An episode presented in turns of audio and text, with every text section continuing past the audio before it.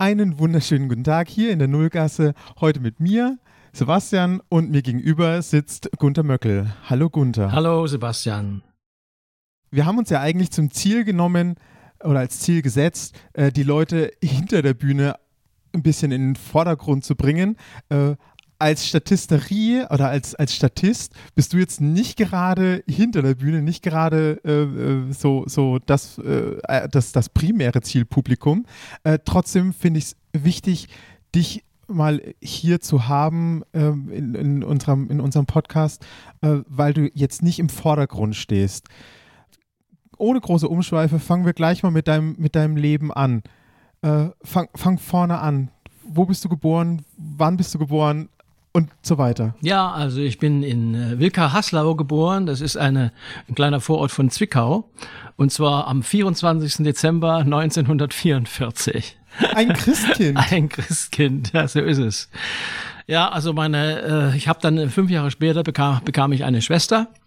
Mein Vater hatte ein Malergeschäft, also Tünscherei, also Tapete und so weiter, Wandmalereien. Und äh, wir sind aber 1960 sind wir, haben wir die DDR verlassen. Mein Vater, der, der war, hatte, hatte praktisch Berufsverbot bekommen, weil er nicht in die Genossenschaft gegangen ist. Aber er hatte das Geschäft seines Vaters geerbt und hat es also nicht eingesehen. Und wir hatten dann Berufs, äh, er hatte dann Berufsverbot und dann sind wir 1960 über Berlin, also noch ein Jahr vor der Mauer, äh, in den Westen gekommen. Die erste Station war natürlich das Auffanglager in Berlin. Dann ging's, die nächste Station war Uelzen, da wurden wir zunächst nach Hamburg geflogen und ich saß, ich saß kurioserweise im Flugzeug neben dem, ähm, wie heißt er jetzt, da komme ich jetzt nicht drauf, das war der, ah, schade, kommt, kommt später. Ja, also ganz berühmter Schauspieler, ein Berliner Schauspieler. Und dann äh, die erste Station war Uelzen und die zweite Station war Osthofen und von Osthofen aus ka kamen wir dann hier nach Mannheim. Und mein Vater wollte dann natürlich, irgendwann hatte er vorgehabt, wieder ein Geschäft aufzumachen, hatte dann natürlich als Gesell erstmal hier bei einer Mannheimer Malerfirma gearbeitet, meine Mutter in einem Farbengeschäft verkauft. Und ich bin mit meiner Mutter dann, ja, wir brauchten ja alle Geld, wir kamen mit, mit einem Koffer, da war nur Unterwäsche drin, kamen wir also praktisch hier in den Westen. und mit, also jeder musste Geld verdienen. Und ich hatte natürlich auch, hatte, musste irgendwas machen war ja in, den, in, in dem Alter, wo man dann einen Beruf ergreift, bin ich mit meiner Mutter aufs Arbeitsamt und da bekam ich eine Stelle angeboten bei einer Spedition in Mannheim als kaufmännischer Angestellter. Oder also praktisch eine kaufmännische Lehre. Und naja, ich, ich wusste eigentlich überhaupt nicht, was ich, was ich beruflich werden wollte. Aber dann sagte ich mir, was, was Kaufmännisches kann man natürlich immer brauchen. Und so kam ich zu dieser Mannheimer Firma. Und das war, das war wirklich ein Glücksfall, denn ich hatte da eine Arbeitskollegin, die am Nationaltheater eine, eine Miete hatte. Und als, aber das, es, es dauerte so fünf Jahre, bis ich überhaupt äh, auf die Idee kam, dass es hier in Mannheim ein Theater gibt. Obwohl ich wahnsinnig theaterbegeistert war. Schon als, als Kind hatte ich in Zwickau ein, ein Schülerabo. Und da ist auch was Kurioses. Also meine erste Aufführung in meinem Leben war überhaupt im Stadttheater Zwickau der Boris Gordunow.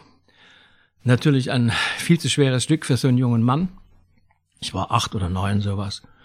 Und äh, das Kuriose an der ganzen Geschichte war noch dazu, dass, dass die Musik damals vom, vom Tonband kam. Warum weiß ich nicht. Ich nehme im Nachhinein nehme ich an, dass die Leute vielleicht noch oder die Orchestermitglieder noch in Gefangenschaft oder sonst wo waren.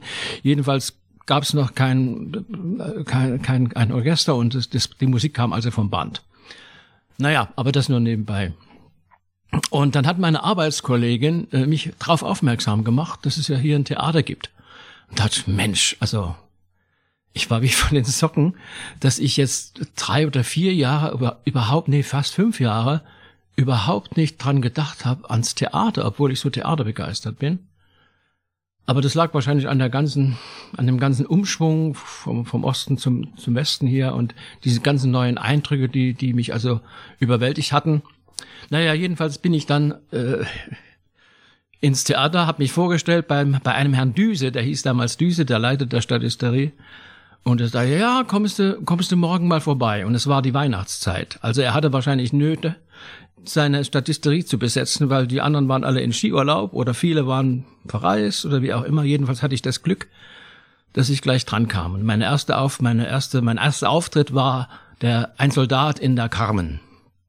Das war 65. Dezember 65. Ja, und so hat sich das dann bis jetzt durchgezogen mit XXX Inszenierungen und, und Eindrücken und naja, also äh, unwahrscheinlichen, unwahrscheinlicher Zeit für mich. Ja. Und dann ging es privat wie weiter? Äh, ja, privat habe ich eigentlich, äh, gut, ich war bei dieser Firma. Ich bin dann, äh, ich war in, im, im Hafen, wir hatten also in Hafen, Hafenanlagen, Krananlagen. Wir hatten im Mühlerhafen hatten wir einen, einen Umschlagsplatz und es war recht interessant. Privat ging es eigentlich bei mir so weiter, dass ich dann eigentlich immer gerne in Urlaub gefahren bin. In, in, in meiner Sommer, in, in, in den Sommerferien. Wenn, also Theaterferien meine ich jetzt. Und ja, und das hat sich eigentlich bis heute so hingezogen dann, ja. Und dann bist du irgendwann in Rente gegangen? Ja, und dann bin ich irgendwann in Rente gegangen und dann habe ich dann immer noch Theater gespielt. Und ich kann mich noch erinnern, dass ich, also ich hatte, das muss ich dazu sagen, ich hatte natürlich am Nationaltheater äh, zwei wichtige Momente. Ein, den, den, der erste Moment war eigentlich nach drei Wochen, drei, vier Wochen, also da praktisch 65, 66. Da gab es ein bisschen eine Theaterklicke, die niemand an sich rangelassen hat als, als, als neuen Statist. Und man wollte ja alles richtig machen und äh, irgendwie fand ich das beschissen, dass, oder ja, bescheuert, dass man mir da nicht geholfen hat. Und ich dachte, nee, also das ist ja furchtbar, da keiner sagt dir was oder, naja, jedenfalls dachte ich, da hörst du jetzt auf. Das, das, das ist vielleicht nicht das, was ich mir vorgestellt habe. Und irgendwann habe ich mir aber zu Hause dann gesagt, so und jetzt erst recht. Und mittlerweile sind es 55 Jahre geworden, die ich am Haus bin. Das ist wirklich eine unvorstellbare Zeit. Ja, ja, also ich sage, wenn, wenn Leute mich fragen, ich sage dann immer noch dazu, bin unkündbar. wir hatten, bei, bei Bertram hatten wir schon den Spaß mit den, nach 40 Jahren kriegt man Wasserturm. Mhm. Äh, und dann haben wir noch Gescherze drüber gemacht, naja, 50 Jahre schafft ja eh keiner. Ja, ich hatte natürlich, das muss ich noch dazu sagen, ich hatte in der Firma, in der ich dann äh, mein, mein, meine, gearbeitet habe, einen sehr kulanten Chef, der mich auch mal, wenn wichtige Abschlussproben waren, da durfte ich einfach mal weg. Und das habe ich natürlich also hoch geschätzt, bin dafür aber auch samstags dann rein, habe wieder was aufgearbeitet, was dann doch liegen geblieben ist. Denn ich hatte es dann mittlerweile dann immerhin zum Prokuristen gebracht. Da war ich sehr stolz drauf. Leider ist die Firma dann auch mit mir, hat die, ist die Firma äh, ist beendet. Die, die, der, die Kinder des, des Chefs, die hatten kein Interesse, beziehungsweise der eine war äh, äh, Geiger in, in Wien, der andere, was weiß ich, in, in Banker in Frankfurt und die Tochter hat auch irgendeinen anderen Beruf ergriffen. Also das heißt, die Firma und mein Chef war damals schon über 70 als ich auch äh, praktisch in Rente gegangen bin.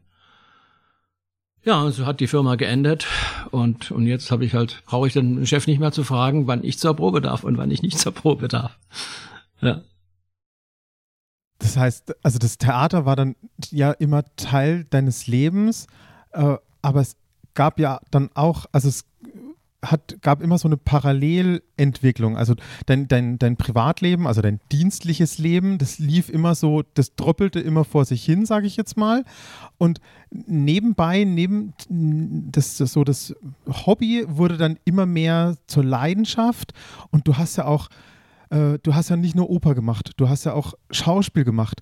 Äh, kannst du, kannst du mal zusammenfassen? So, so ja, wie? ja, also es, es war so, dass, dass sagen wir in den, in den früheren Jahren äh, war ja sowieso das, das, das Nationaltheater, da war, da wurde zum Teil auch o, kleine Opern, so wie besser, äh, sagen wir Operetten, der Fette aus Dingsa zum Beispiel oder, oder kleine Mozart-Opern, äh, die weniger besetzt werden mussten, die waren zum Teil auch manchmal im kleinen Haus. Das war, äh, und natürlich das Schauspiel. Und da habe ich natürlich auch schon damals Brecht gespielt, also mitgespielt, Gottes Willen, ohne, ohne Text natürlich, als Statist im, im Brecht. Im, und äh, was ich also heute dann, also das finde ich heute auch so schade, dass dadurch, dass früher diese Häuser mehr oder weniger gemischt waren, kannte jeder jeden, ob das, ob die Oper die Schauspielleute kannten oder die Schauspielleute die Opernsänger. Und ich glaube, das ist heute gar nicht mehr so der Fall. Ich kann mir nicht vorstellen, dass, dass ein Schauspieler, wenn er die Planken entlang geht, irgendwie eine Solistin aus der Oper trifft, dass er überhaupt weiß, dass das, das eine Solistin von der Oper ist. Also das fand ich, das finde ich so ein bisschen schade. Das gut, es ist vielleicht die Zeit so, dass man, dass man das ein bisschen auseinandergelebt hat, aber das finde ich eigentlich schade. Und das war früher nicht der Fall. Das ist ja so eine Sache, die wir hier gerade versuchen zu ändern mit diesem Projekt, das wir hier starten, dass man sich vielleicht ein bisschen wieder mehr wertschätzt, ein bisschen mehr kennenlernt. Ich glaube auch nicht, dass das an den Leuten selbst liegt. Das ist einfach, das ist der Zahn der Zeit, der da so ein bisschen die Hektik, die uns alle so ein bisschen erfasst hat und da, da spielen halt viele Sachen eine Rolle mit, ja. Ja, vielleicht auch die, die die Trägheit im Kopf, weil es, es gibt ja schon eine relativ große Fluktuation, also bei den Solisten mehr noch als in der Technik. Äh, und irgendwann ist man, glaube ich, einfach leid. Also, äh, also der Kopf hat es leid, sich wieder einen neuen Namen zu merken. Also für, für uns ist es jetzt nochmal was anderes. Wir müssen das machen, also für die Inspizienten. Aber wenn man jetzt einen, einen Techniker hat, der seit 30 Jahren im Haus ist, äh, der merkt sich nicht mehr jeden einzelnen Statisten. Ja, also mir geht es natürlich auch manchmal so, dass mich Leute ansprechen und sagen, ah ja, ich kenne den Herrn so und so aus dem Orchester. Sag ich, den kenne ich bestimmt, aber wahrscheinlich eher vom Sehen, weil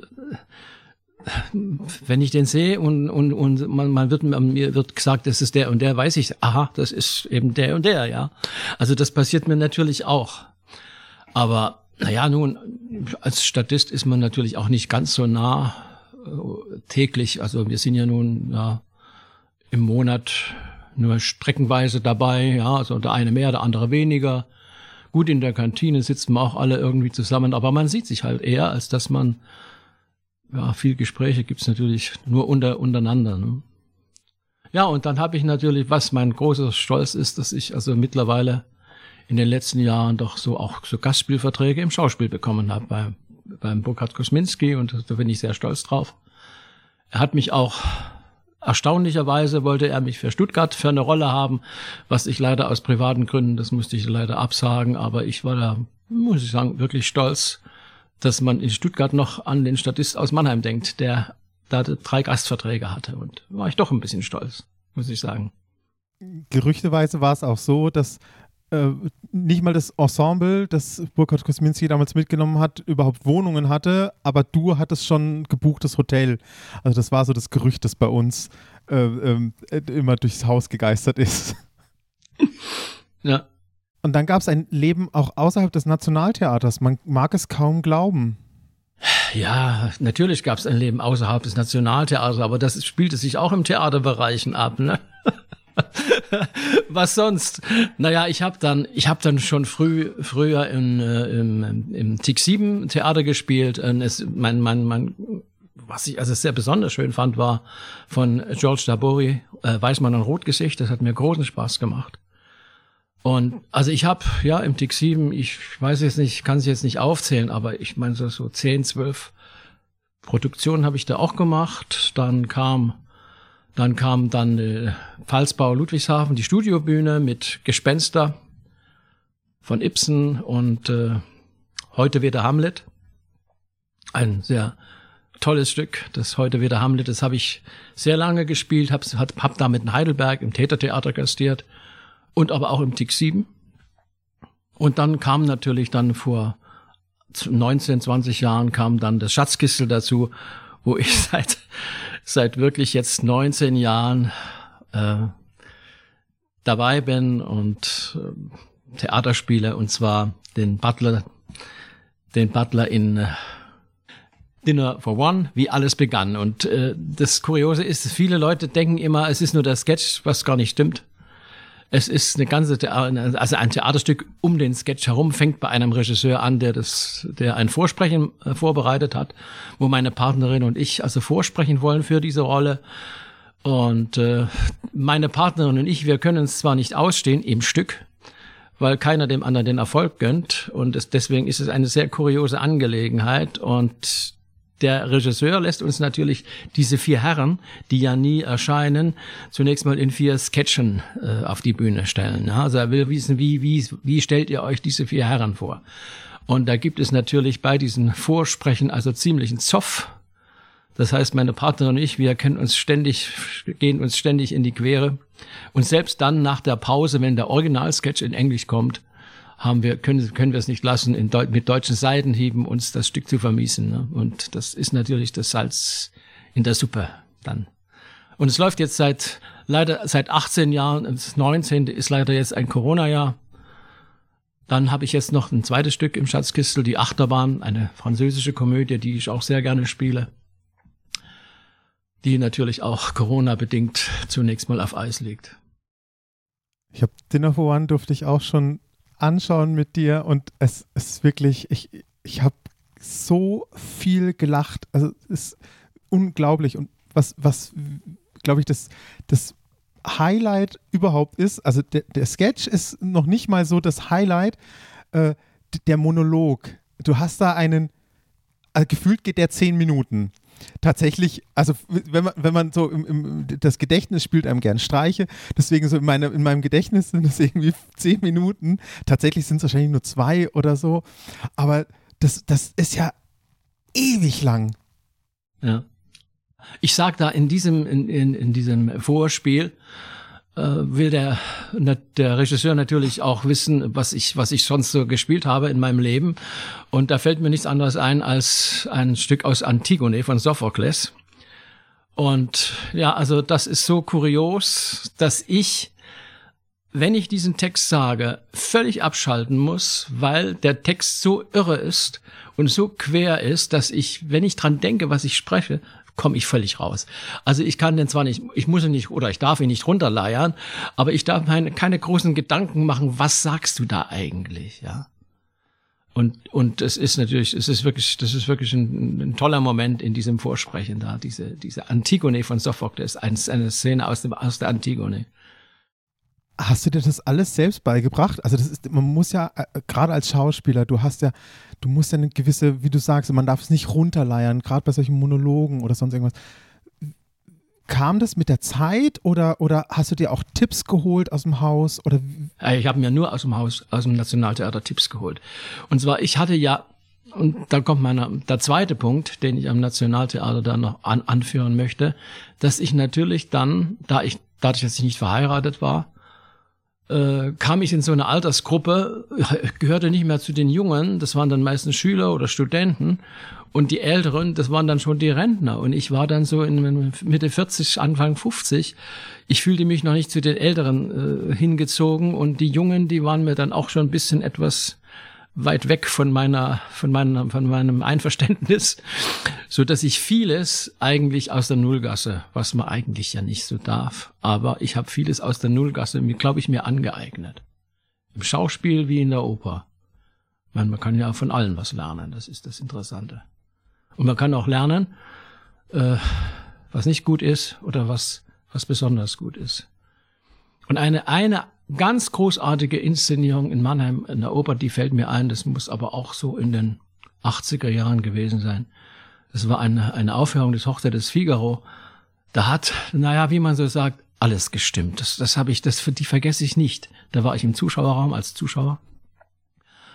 Und da war, das war so, das war so ein, ein, ein Erlebnis, das habe ich noch nicht wieder erlebt. Das, aber vielleicht sind das manchmal so die Momente, die man nicht so oft im Leben hat. Oder natürlich dann auch die ganzen festlichen Opernabende, die ich erlebt habe. Das, ist, das ging ja von der Rotenberger über den Windgassen, äh, die Grace Bumbry als, als Tosca hatten wir da. Äh, könnten Namen aufzählen, da, da, da, da, da können andere, also können, können sie gar nicht glauben, dass ich das alles erlebt habe. Und der Höhepunkt war natürlich für mich äh, die Callas, die ich dann doch noch mit dem Di Stefano erlebt habe auf der Bühne. Und ich weiß, die Karte, die hat damals, wenn ich mich recht erinnere, so 170 oder 180 D-Mark gekostet. Und konnten wir natürlich nicht, aber wir durften zuschauen von der, von der, von der Beleuchterbrücke aus. Auch nicht erlaubt eigentlich, aber es, es war einfach mal eine Ausnahmesituation. Und Der Vorhang ging auf, die Bühne war ganz schwarz ausgekleidet, nur ein großer Flügel und ein Mordsblumenstrauß und von ganz hinten kam die Callas nach vorne gelaufen und ich habe innerlich habe ich mir gesagt, allein dieser Auftritt war 50 Mark wert. 50 D-Mark wert. Also das war das war sowas entweder man da, da war man irgendwie, da hatte, hatte man irgendwie das Gefühl, also jetzt, jetzt, jetzt weiß ich, was es heißt, wenn man, wenn man den Namen Diva trägt, ja. Also die hatte eine Aura, das, das unwahrscheinlich war das. Und naja, die beiden haben dann noch Arien nur noch gesungen. Naja, es, ich glaube auch, dass die meisten Zuschauer nicht wegen des tollen Klangs oder Gesangs drin waren. Man wusste natürlich, dass beide ihren Zenit überschritten hatten. Aber allein das Erlebnis, und ich bin natürlich dann in der Pause runter und habe sie also 1,50 Meter neben mir gehabt, die Callas, und habe natürlich mit ihr kein Wort geredet, aber Immerhin hat sie mich angelächelt und ich habe zurückgelächelt und ich dachte, na, das war doch mal wieder was Tolles, dieser Abend für mich. Etwas, was mir niemand mehr nehmen kann. Ja. Hast du auch große Dirigenten oder großartige Dirigenten äh, spielen, dirigieren hören? Ja, zu meiner Zeit waren schon, das war der Horst Stein, ein ganz toller Mann, der dann später die Bamberger Sinfoniker, glaube ich, dann geleitet hat. Ja, Hans Wallert und ja, Gott, wie hießen sie denn alle? wir hatten es schon gute Dirigenten immer gehabt. Das war schon immer und wir hatten auch schon immer ein gutes Ensemble.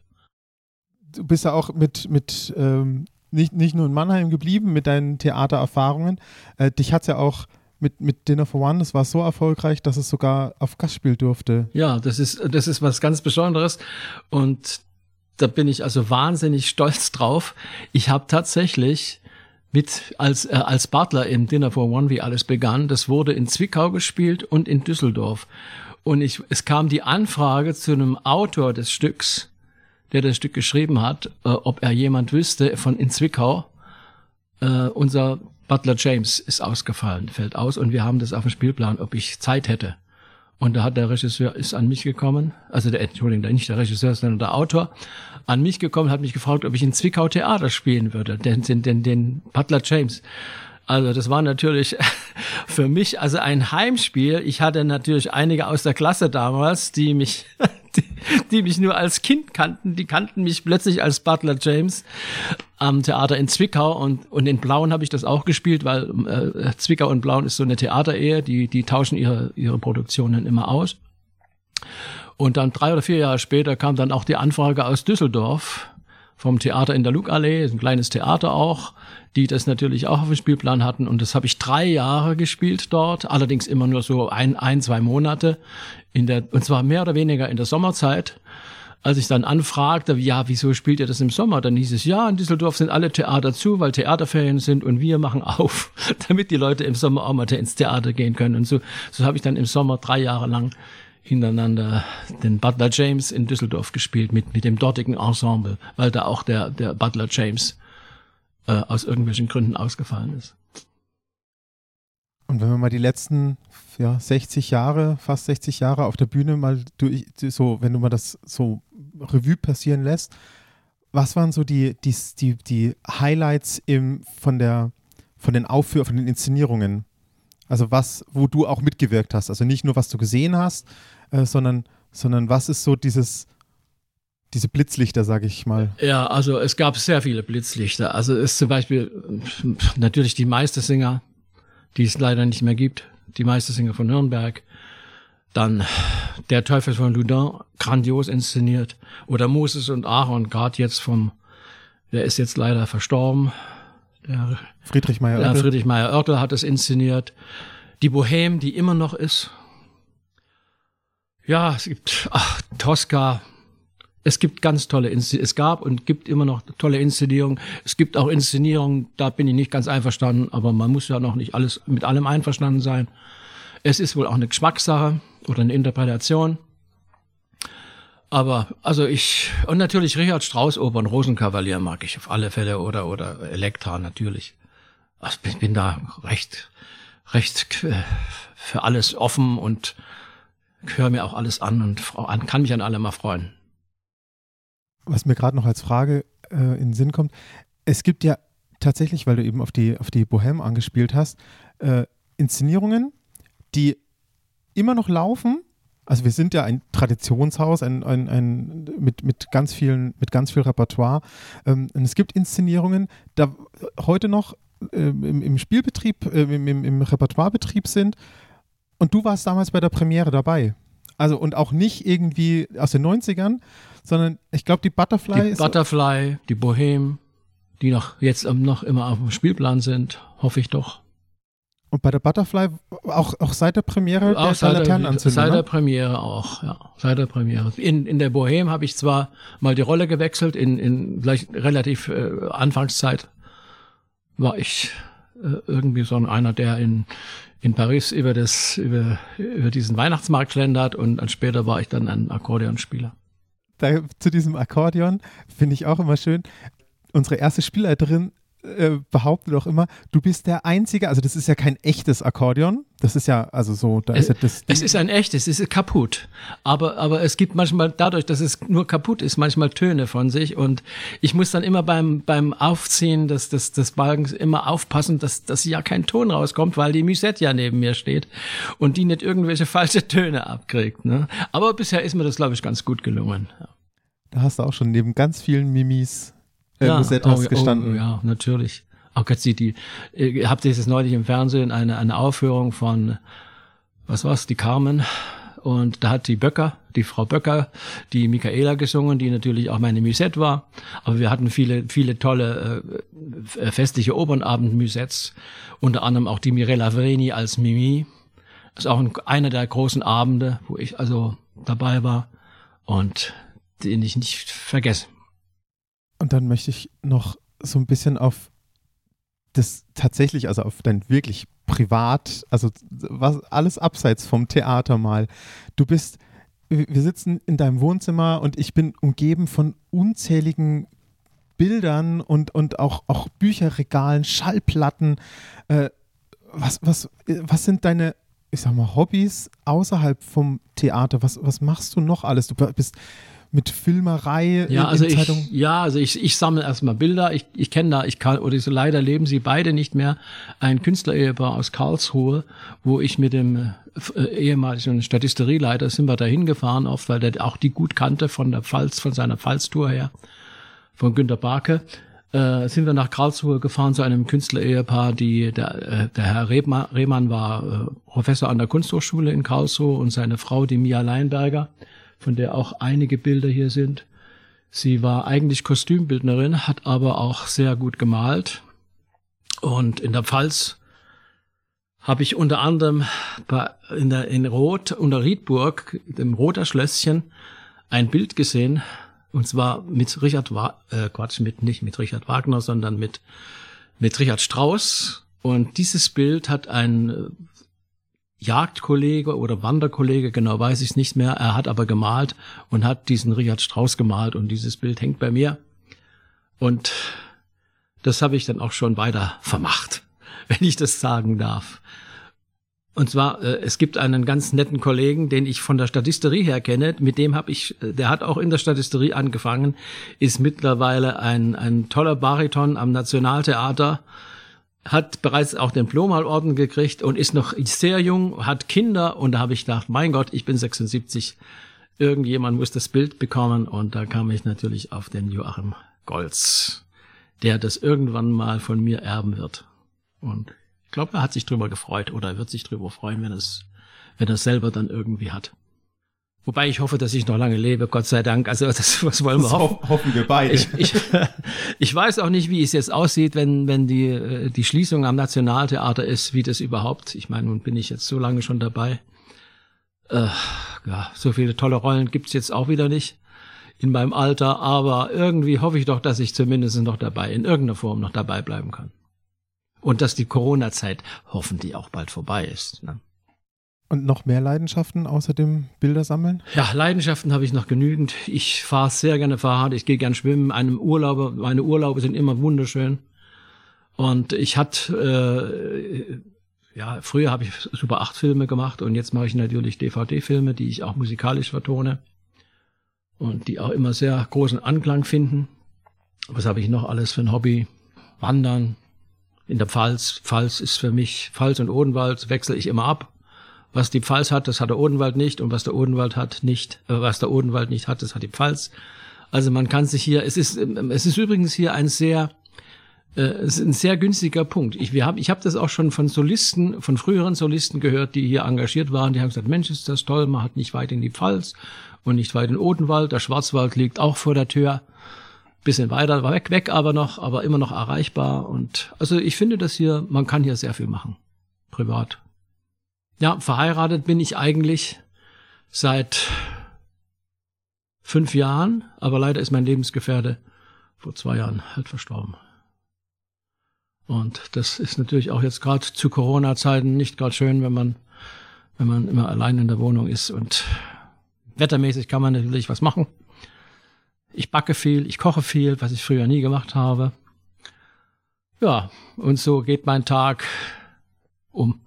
Ganz alleine bist du ja nicht. Nee, ja, dann habe ich noch zwei Kater, ein, mit, ein Vater und ein Sohn, den Max und den Moritz, den, die, die mich also gerade in meiner, in meiner einsamen Zeit doch wirklich unheimlich, unheimlich geholfen haben. Ich sind praktisch im Grunde wie zwei Kinder. Sie müssen gefüttert werden, das Klo muss sauber gemacht werden, sie müssen beschmust werden und ja, und selber hat man manchmal, denkt man, pff, wo ist der Tag jetzt wieder hingegangen? Ne? Ja, also ich habe zwei, zwei wirklich für mich Urlaubshighlights. Das sind, da war ich auch schon öfters mit meinem Lebenspartner und mir. Das ist äh, die Insel La Palma auf den Kanaren. Traumhaft schön, wunderschöne Insel. Äh, man kann da alles erleben. Man, man hat Strände, man hat Berge bis in die Höhen 2000, über 2000 Meter hoch. Das heißt, äh, es ist für jeden, war, ist da was dabei und das haben wir also jedes Jahr genossen. Wir hatten immer eine, eine kleine Finca, wo man sich selbst versorgt hat. Und die, die andere Insel ist die Insel Naxos in Griechenland, die ich auch hoch schätze, weil sie eben noch nicht so überlaufen ist und keine großen Hotelbauten besitzt. Gott sei Dank. Und da ist man immer entweder auch privat oder in so kleineren Hotels untergebracht. Und das, das schätze ich sehr. Und da sind wir, da haben wir auch immer ein Auto gemietet, denn man kann mit so einem Auto natürlich, man ist unabhängig, gerade in Griechenland, man da, unter Umständen kann man natürlich auch auf Naxos wunderbar mit dem Bus fahren. Aber oft ist es so, der fährt dann vormittags hoch und fährt am nächsten Tag zurück aus den Bergen. Und das ist dann nicht so toll. Ne? Und dann, wenn man dann ein Auto hat, einen Mietwagen, dann ist es schon eine, eine angenehme Sache. Ja, Gibt es auch viele Filme, die ich da gedreht habe. Und das macht dann Spaß. Und die Bearbeitung der Filme, die macht mir dann auch Spaß. Und im Moment, wie gesagt, jetzt zu Corona-Zeiten habe ich ja diesen Herbstfilm gemacht, wo ich dann auf die Idee kam, da könnte ein ganzer Jahreszeitenfilm draus werden. Mal sehen. Wir sind gespannt. Dann kommen wir, glaube ich, schon zum Ende. Wir werden hier wahrscheinlich noch ein bisschen sitzen und noch ein bisschen weiter plauschen. Ich könnte noch eine Stunde lang mit dir reden. Aber ich bedanke mich erstmal für deine Zeit, die du hier für uns äh, dir genommen hast und, und wünsche noch einen schönen Tag und dass wir uns noch ganz, ganz oft wirklich auf der Bühne sehen. Ja, das hoffe ich doch. Und jetzt trinken wir erstmal noch einen Kaffee und essen wir noch ein Stück von meinem Kuchen, von meinem Nusskuchen.